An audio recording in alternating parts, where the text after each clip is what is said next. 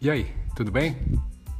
Ó, seja muito bem-vinda e muito bem-vindo a mais um episódio do podcast da Dante Dog Works, comigo, Dante Camacho, idealizador da Dante Dog Works.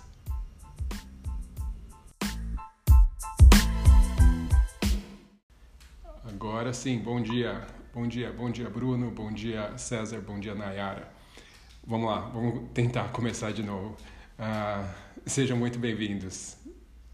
Hoje eu aqui, Dante Camacho, vou estar falando com vocês sobre a natureza canina, sobre conhecer comportamento canino, sobre conhecer a espécie canina e como isso é importante para a gente conseguir realmente trabalhar com cães, trabalhar uh, seja como adestrador, seja como passeador, seja como tosador, seja como monitor em uma creche, não importa, tá? É essencial a gente conhecer sobre a natureza dos cães, sobre o comportamento dos cães, sobre a espécie canina.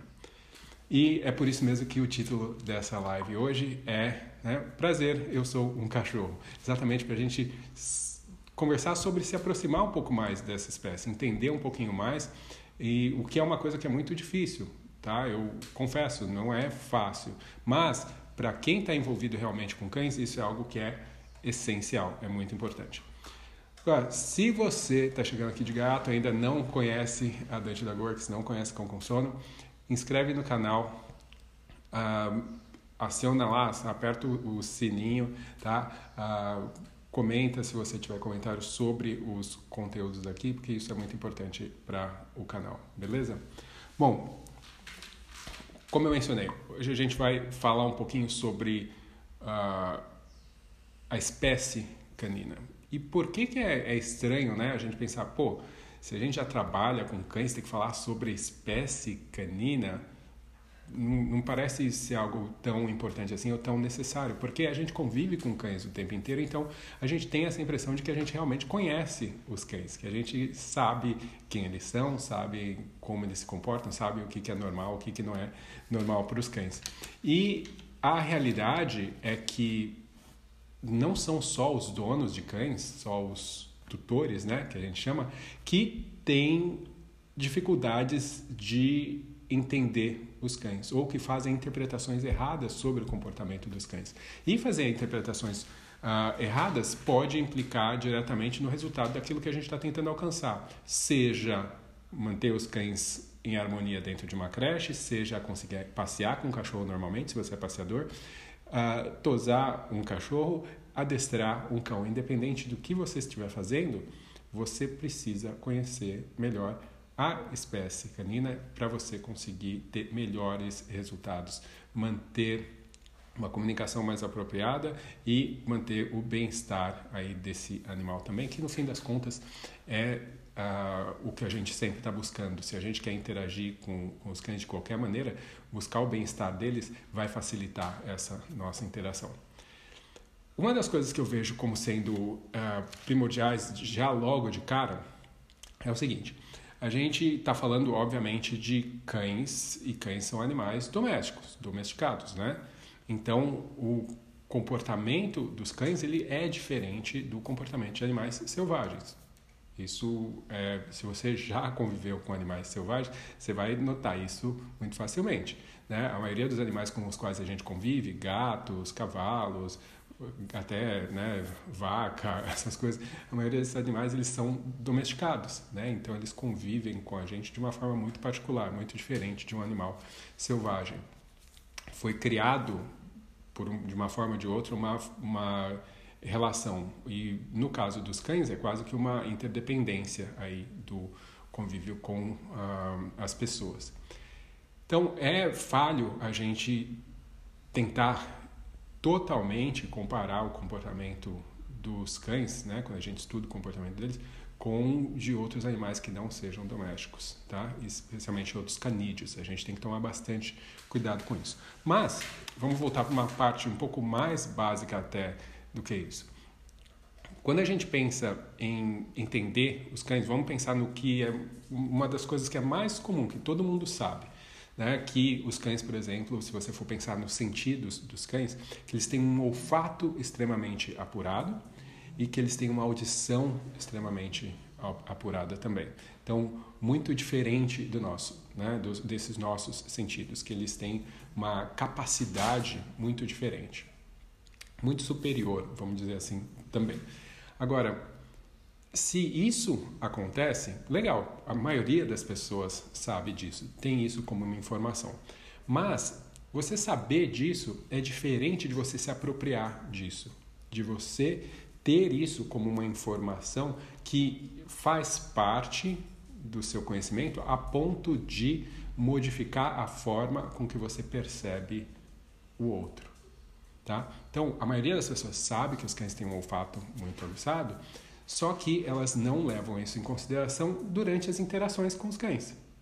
Não levam isso em consideração na hora de treinar, não levam isso em consideração na hora de interagir de qualquer forma, ou na hora de comprar alguma coisa para o cachorro, na hora de limpar a casa, né? a gente não leva isso em consideração. E eu sei que não é fácil, é difícil, porque a gente não tem o mesmo sentido, a gente não tem a mesma capacidade. Então, o que a gente tem de mais próximo é a visão né, com o cão. Então, a gente uh, vê as coisas e percebe o mundo através dos olhos e a gente interpreta que essa é a forma principal que os cães também estão percebendo as coisas.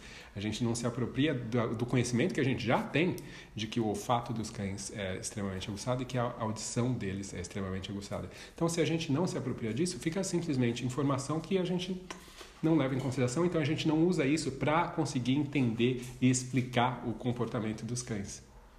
Certo? Então, uh, ah, para justificar né, o porquê que o cachorro está se comportando, se comportando dessa forma. E isso é algo que é importante a gente ter, pelo menos essa consciência de que, do que a gente não está fazendo, para a gente conseguir gradativamente conseguir começar a fazer. Né? Então, se você passar, por exemplo, fazer um exercício de nossa, todo lugar que eu vou, ou todo lugar novo, ou quando eu chego em casa, ou quando eu saio da rua e chego em casa com o meu cão, tentar interpretar ou imaginar o que aquele cão está enxergando com o seu sentido de olfato, por exemplo. Né? O, todas as informações que ele está vendo que a gente não vê, né? mas o quanto aquilo é importante para ele. Na verdade, o que a gente diz é que o olfato, na verdade, é o sentido mais importante. Então, como que eu posso me apropriar dessa informação e usar isso dentro das minhas relações, dentro da minha interação com o cão, dentro das, do meu planejamento de treinamento. E não é só quando eu estou ensinando o cão a, a, farejar alguma coisa. Não, isso o cachorro já faz naturalmente. É quando eu estou tentando entender o comportamento geral dessa espécie. Tá? A mesma coisa com a audição. Né? A gente tem uma percepção do som de um, um, uma, um nível, né? uma escala aí. E os cães é bem diferente. Então, além deles ouvirem coisas que a gente não ouve, as coisas que nós, que ambos ouvimos, uh, muitas vezes são ouvidas de uma, uma proporção muito diferente. Então, né, a gente ouvir um trovão, um fogo de artifício, para o cão é uma percepção muito diferente. O que, como que a gente percebe isso quando a gente vê? A gente só percebe isso na hora que a gente olha para o cão e vê ele sentindo medo ou vê ele reagindo de alguma forma. É tudo através da nossa percepção. Mas a gente já tinha um conhecimento de que o, a audição do cão é super aguçada. Então por que, que a gente já não está percebendo isso? Né? Adaptando esse conhecimento. A gente sabe, putz, esse som é alto demais ou ele é agudo demais, não sei o que. Eu vou adaptar isso antes de eu apresentar para esse cachorro.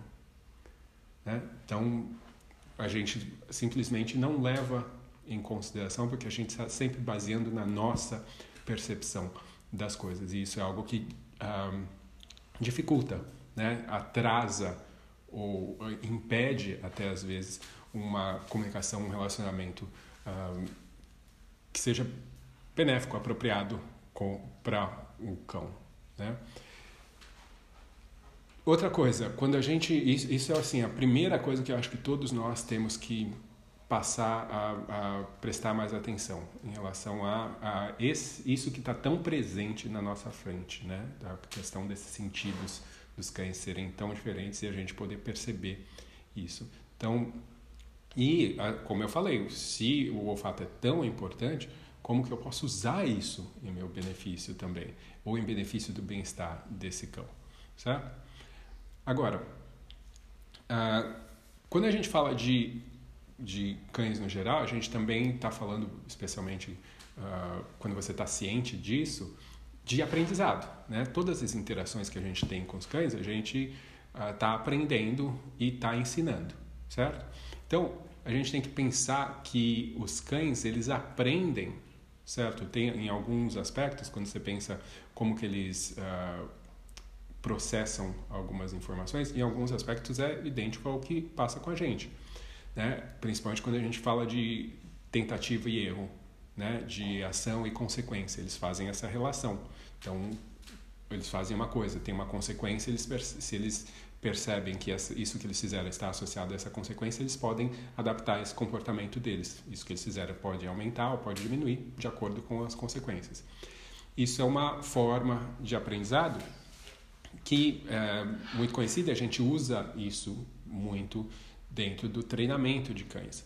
Mas a gente tem que perceber que cães têm formas de aprender que são particulares e que têm formas de aprender que eles não compartilham conosco certo? Da mesma forma que eles não compartilham com outros animais. Então, tem formas de aprender, por exemplo, que uh, cães vão, vão que a gente vai poder utilizar com cães na hora de tentar ensinar, mas tem formas de aprender que uh, não, não vão funcionar tanto. Então, por exemplo, uma forma de aprender, que é o que a gente chama aprendizado por insight. E o que, que é o aprendizado por insight? É a gente, uh, por exemplo, eu dou uma uma quantidade de informação para você e você tem que sozinho pegar aquilo e linkar e conectar os pontos e chegar numa conclusão. Então vamos supor, tem uma, uma, um pedaço de bife pendurado no, no lugar. E daí tem uma cadeira e um cachorro. Você coloca o cachorro nessa, numa sala com esse pedaço de bife pendurado e, e uma ou duas cadeiras. E a única forma desse cachorro conseguir alcançar esse bife vai ser se ele empurrar essa cadeira para um lugar determinado, subir nessa cadeira e para ele conseguir alcançar. O que, que acontece? Esse é o tipo de aprendizado por insight que não é comum com os cães. Tá? Todas as vezes que você vê isso acontecendo, você vai encontrar com certeza vários vídeos no YouTube onde tem isso, né? O cachorro abre a gaveta, daí ele consegue subir na gaveta, daí ele consegue subir no balcão da, da pia da cozinha, alguma coisa assim, né? Juntando as coisas. Se você for voltar e ver como que esse aprendizado aconteceu, ele está ligado a duas coisas.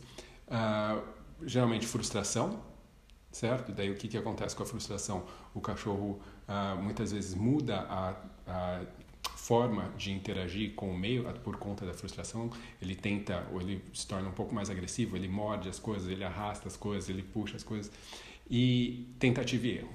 Ou seja, então o cachorro está lá, ele tenta uh, pular na, no balcão da pia e no, no, no, balcão ou na pia, o que quer que seja, e não consegue. Daí ele fica frustrado, ele tenta, ele pula, ele arrasta. Né?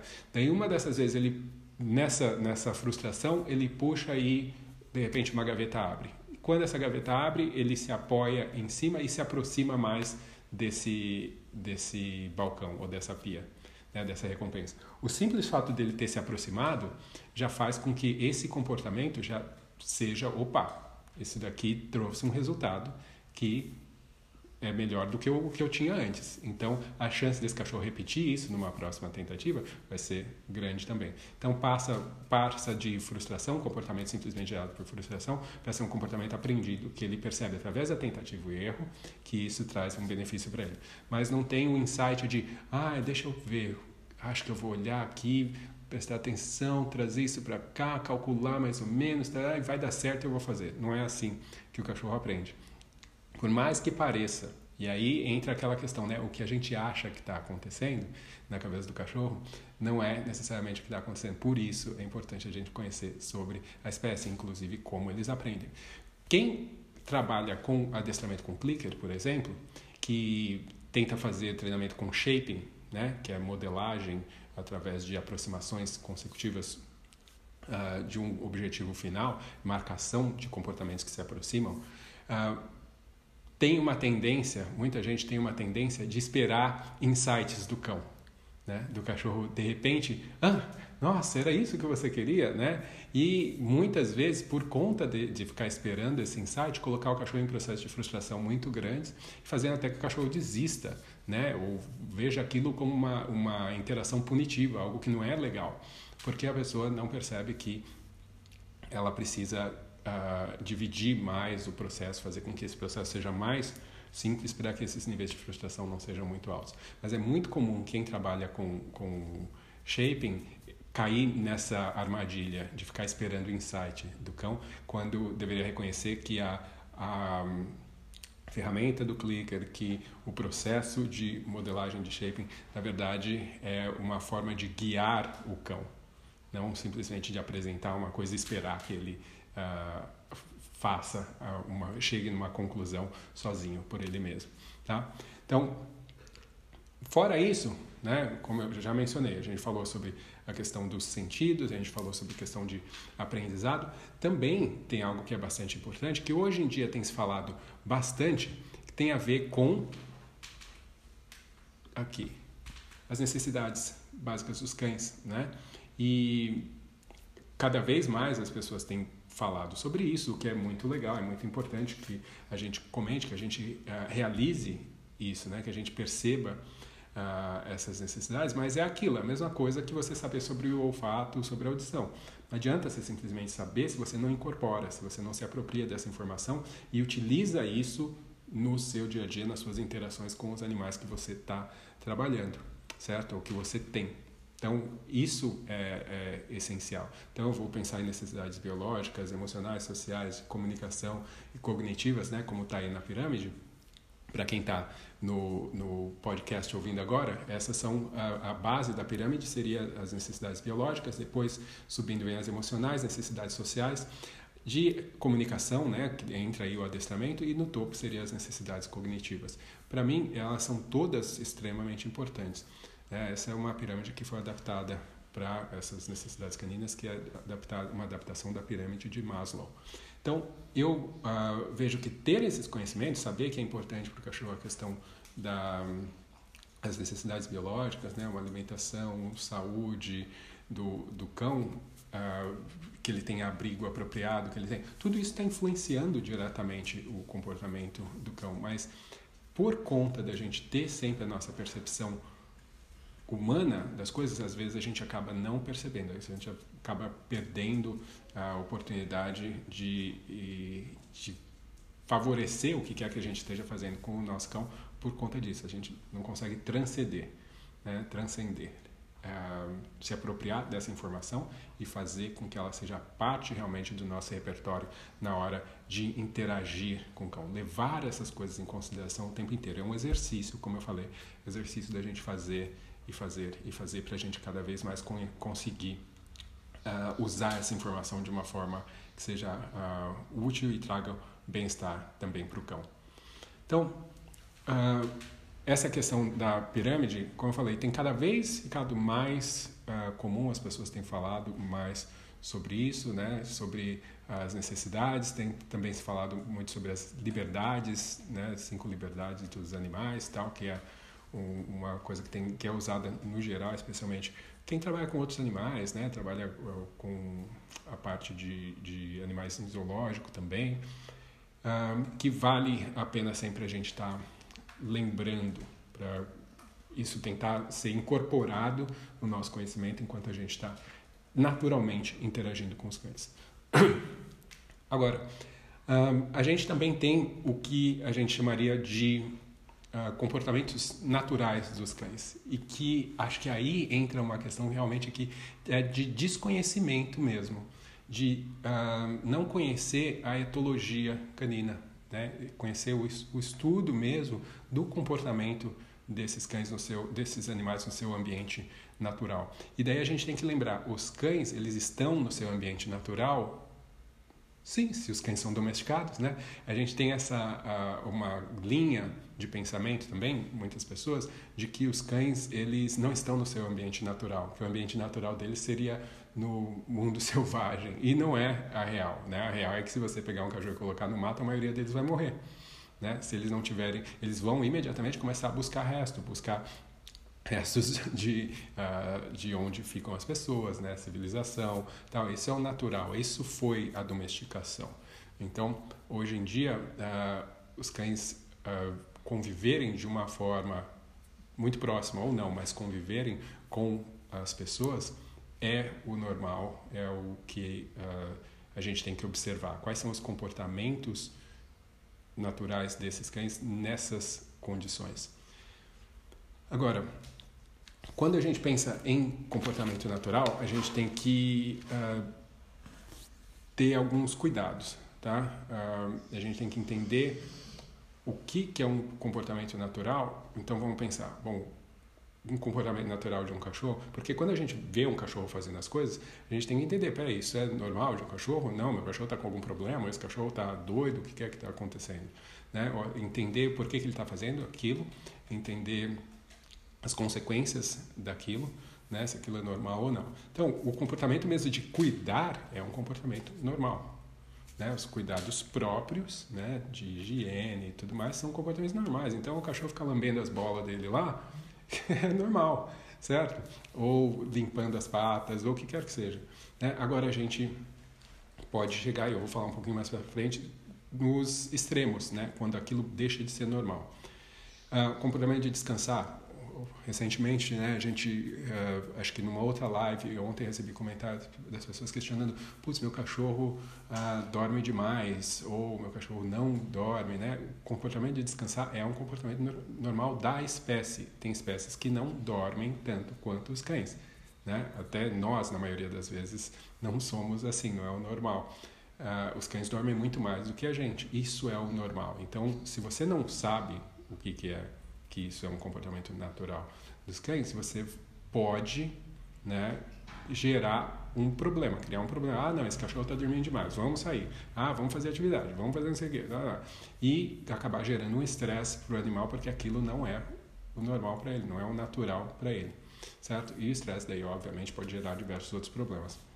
Uh, comportamentos afiliativos, né, de querer estar junto, de se aproximar, de querer uh, uh, criar relacionamentos. A gente está falando de um animal social, né? Então, para a maioria dos cães, isso é uma coisa totalmente normal, de querer criar uma afiliação com algum outro indivíduo. Essa afiliação, entretanto, se você conhece também sobre comportamento, ela não precisa necessariamente ser com outros cães.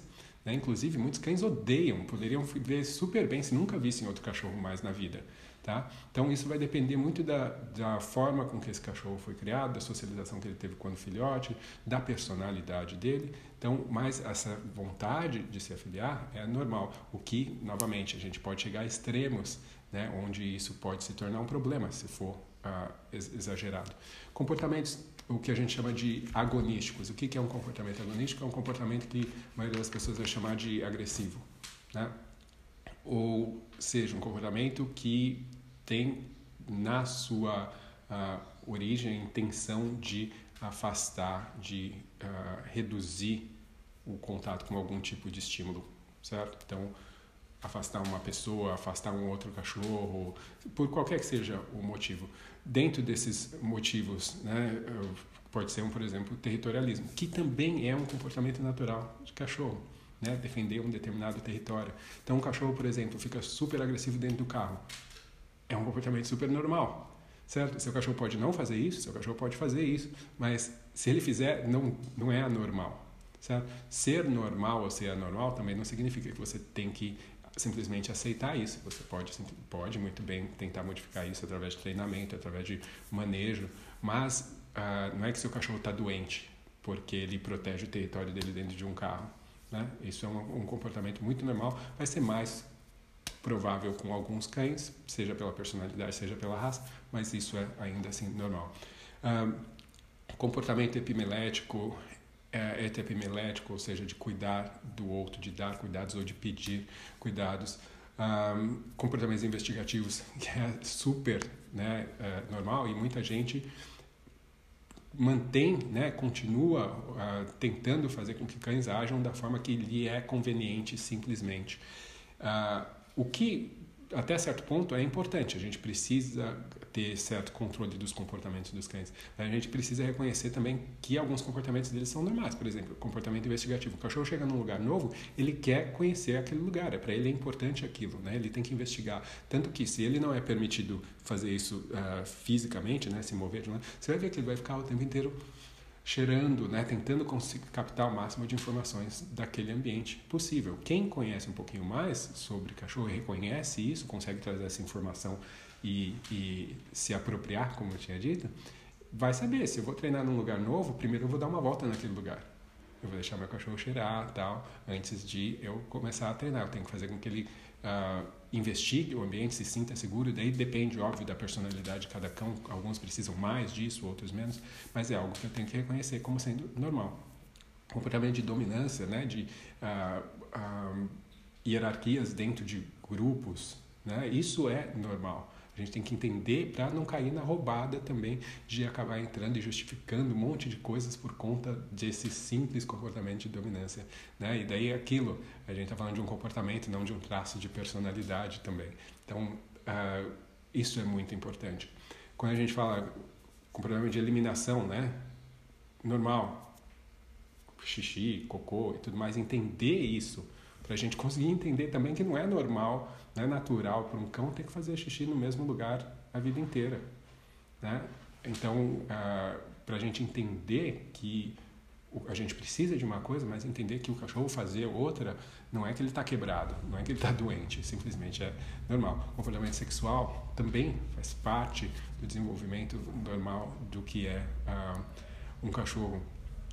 Uh, e quando eu estava até falando da questão do, do, do, aprendizado antes, desculpa, tinha feito uma anotação aqui que eu esqueci. Um, comportamento, uh, aprendizado, por exemplo, através de facilitação social, uma coisa que é super comum, acontece o tempo inteiro e a gente não percebe. Né? Como os cães aprendem tanto com a gente quanto com outros cães. Né? Através de seguir as coisas que a gente faz ou seguir, não necessariamente imitação, mas o como a presença de outros indivíduos pode fazer com que o cachorro faça mais de uma coisa, mais de outra. Então, são diversas coisas que a gente tem que estar atento quando pensa no, no, na espécie, porque quanto mais você sabe disso, mais você consegue uh, se preparar e adaptar os seus comportamentos, adaptar os seus, processos para conseguir uh, melhores resultados naquilo que você está tentando fazer com seu cão. Seja ensinar alguma coisa, seja, como eu falei, passear, dar um banho, ou simplesmente conviver melhor com esse cão. Uh, voltando, né? Eu tava, tinha mencionado a questão do territorialismo como sendo algo totalmente normal. Outra coisa que é vista como quase que uma doença, mas que é totalmente normal também, é proteção de recursos. Né? Isso é super normal, os cães já demonstram isso desde filhotinhos. Né, que é eu tenho alguma coisa que é de valor para mim, eu vou proteger isso, eu quero que seja meu, tá? Nós fazemos isso. Né? Se é uma coisa que a gente acha que é nossa, a gente não quer que simplesmente o outro venha e pegue. Então, um bebê vai fazer isso quando tem alguma coisa que para ele é, é de valor. Ele vai chorar quando alguém tira alguma coisa que, que ele quer. Né? Então, e daí, quando um cachorro faz isso, a gente acha que tem um problema, que esse cachorro tá, veio com defeito. Né? Que alguém vai pegar a comida dele, ele vai rosnar, vai tirar um osso dele, ele vai reclamar e as pessoas acham que isso é totalmente fora do normal. Então, existe sim, ou deveria pelo menos estar existindo um processo de adaptação dos cães a essa realidade, que é a realidade das pessoas que não fazem a menor ideia do que é o comportamento de um cão e agem com expectativas que são ah, muito além do que a maioria dos cães consegue suprir. Né? Então, ah, o ideal seria que os cães passassem por esse processo de petificação. Isso depende, depende um pouco da criação também. É, ou seja, criar cães que sejam cada vez mais tolerantes, criar cães que ah, cada vez mais, cada vez menos apresentem certos comportamentos instintivos. E isso é algo que criadores responsáveis deveriam estar fazendo, né?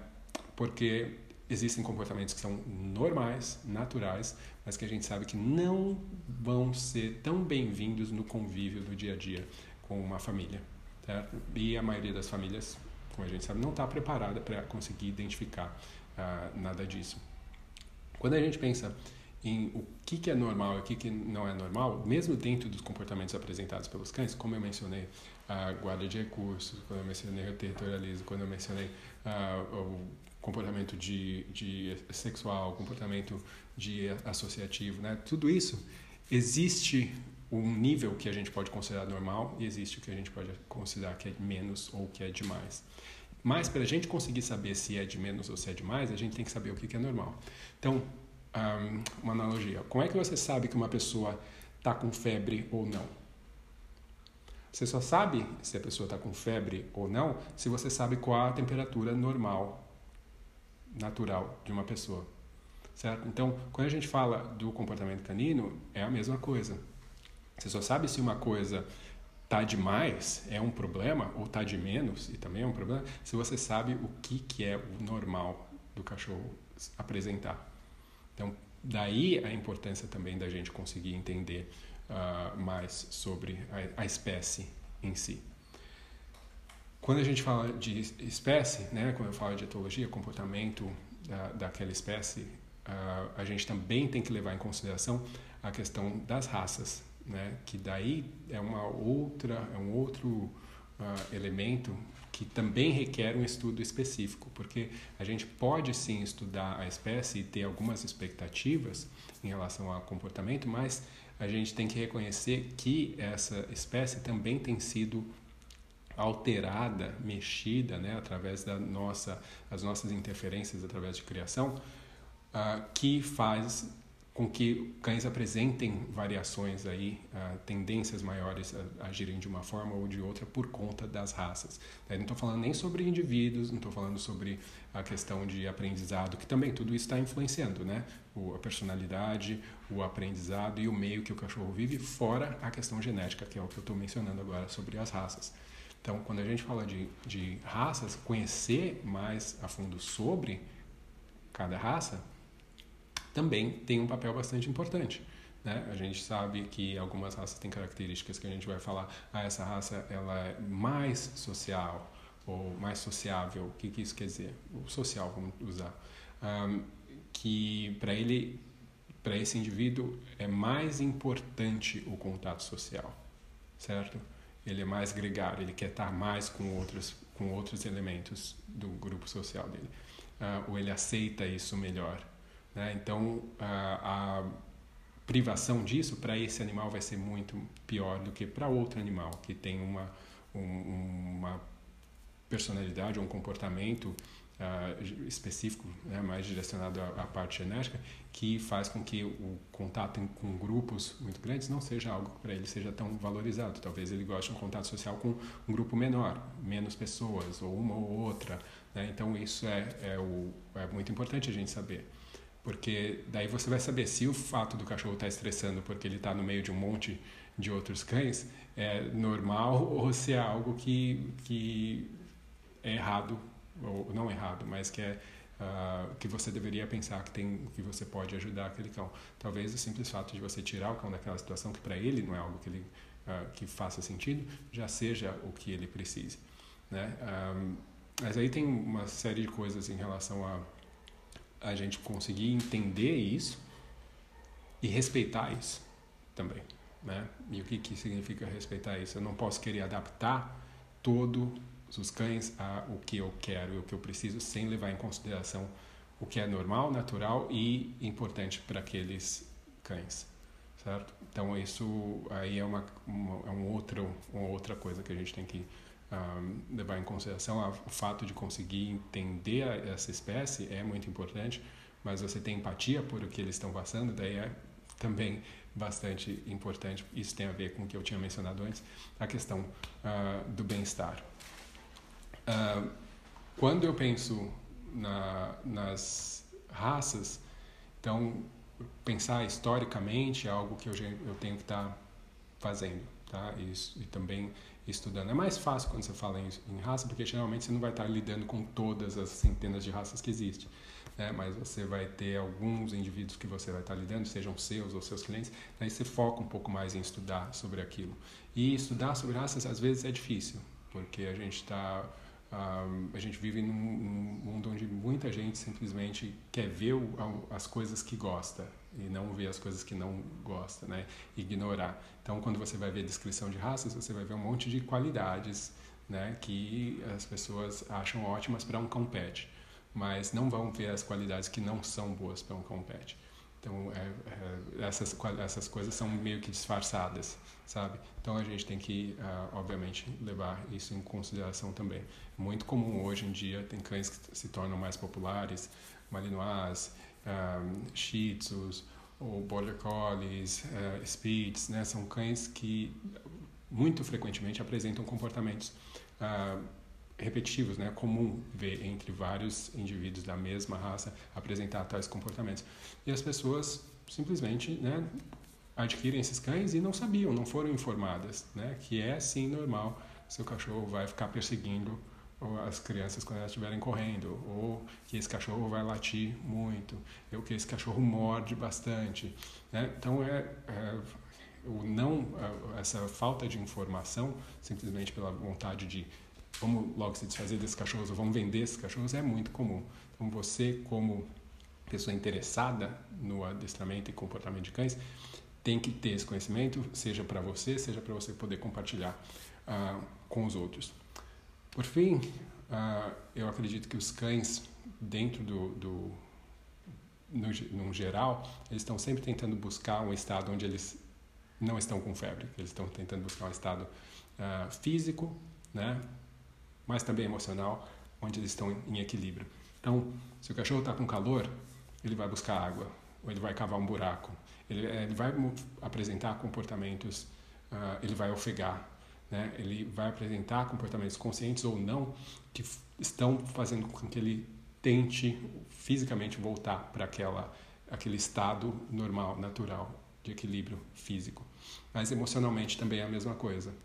Né? Se o cachorro está com medo, fisicamente você vai notar, o corpo dele mostra isso, mas se você for ver nos comportamentos conscientes que ele faz, ele também vai mostrar isso. Ele vai tentar se afastar, ele vai se, a, a, se acovardar para trás, ou ele vai tentar atacar afastando alguma coisa. Então, a, tudo isso ele faz para tentar voltar para um estado normal de equilíbrio, onde isso não seja necessário. E entender os comportamentos dos cães, eu acho que é reconhecer isso também. Bom, gente, uh, era isso que eu tinha para falar hoje. Hoje é feriado, né? Uh, espero que vocês uh, tenham curtido aí o, o, conteúdo de hoje. Se você tiver alguma pergunta, quiser colocar aqui nos comentários, será muito bem-vinda. Se quiser fazer um comentário depois sobre a importância do, do conhecimento da espécie, se você acha que isso realmente é importante, Uh, pode colocar, pode comentar isso. Por que, que você acha que isso é tão importante? Ou você acha que não, que a gente saber adestrar simplesmente técnicas de adestramento já é o suficiente para a gente conseguir um convívio uh, uh, normal com, com os cães?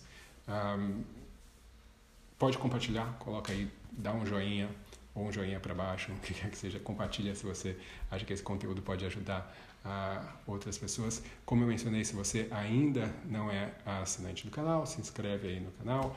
Ah, é de graça, tá? Se você está ouvindo no podcast também, pode uh, se inscrever ou assinar, não sei como é que diz no podcast, para você ficar sabendo dos, dos, outros episódios também uh, que sair. Uh, e é isso. Quero agradecer novamente a todos aí que compareceram, é todo dia de manhã, né? Obrigado por avisarem aí inicialmente sobre o áudio, tá? Porque senão eu ia ter feito o negócio inteiro aqui sem ninguém ouvir nada.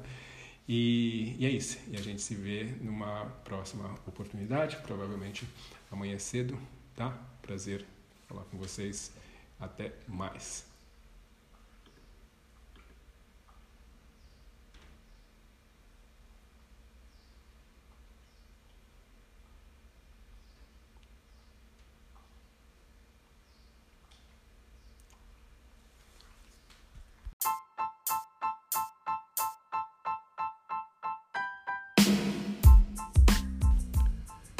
Então, pessoal, esse foi mais um episódio do podcast da Dante Dog Works. Espero que vocês tenham gostado. Se vocês querem mais informações sobre a Dante Dog Works, sobre os cursos da Dante Dog Works, é só entrar no site www.dantecamacho.com. E lá você vai saber um pouco mais sobre mim, sobre a minha história e também sobre os cursos aí que a gente tem disponível. Eu espero vocês no próximo episódio, então. Até mais, um abraço.